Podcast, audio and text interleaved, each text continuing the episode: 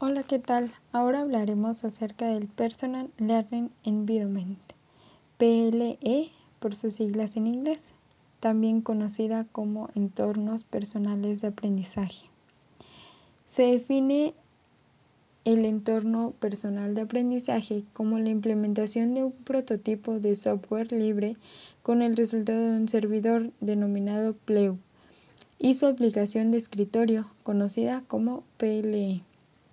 Varios autores han definido este concepto de diferentes maneras, llegando así a decir que un entorno personal de aprendizaje es un ecosistema de recursos educativos conectados por un conjunto de herramientas, fuentes de información, conexiones y actividades que cada persona utiliza de forma asidua para poder aprender, alimentando así por las oportunidades de colaboración y facilitando el consumo de contenido que permite una mayor comprensión de los dominios de conocimiento específico.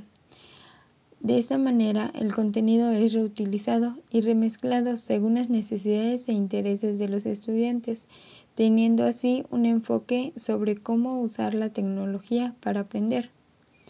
Margarita Molina Áviles nos dice que el aprendizaje no ocurrirá a menos que exista una sólida plataforma pedagógica que permita el, el óptimo desarrollo de modelos de enseñanza-aprendizaje que repercuten en los perfiles educacionales.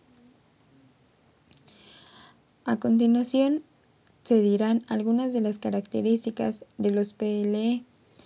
En general, tienen una estructura personal única, la cual se modifica constantemente, siendo consciente de su construcción y modificación.